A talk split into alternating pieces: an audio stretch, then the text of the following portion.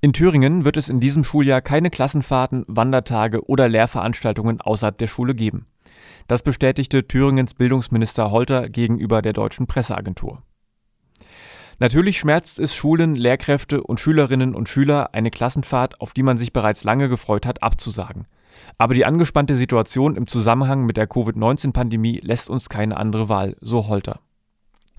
Sofern sie sich nicht mehr stornieren lassen, will das Land die Kosten für bereits geplante Reisen und Ausflüge übernehmen.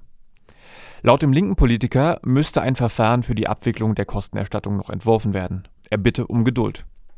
Damit die Kosten für Stornierungen nicht noch weiter steigen, sollen Schulen die gebuchten Reisen direkt absagen.